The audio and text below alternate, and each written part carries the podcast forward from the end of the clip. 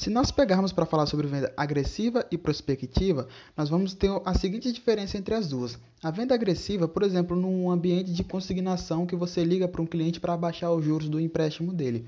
Você vai ligar para ele, vai fazer a apresentação, a sua conexão com ele, levantamento de necessidade e vai trazer ele para o seu banco. Ou seja, é uma venda agressiva, onde você vai pegar, você vai cativar o cliente para trazer ele naquele exato momento.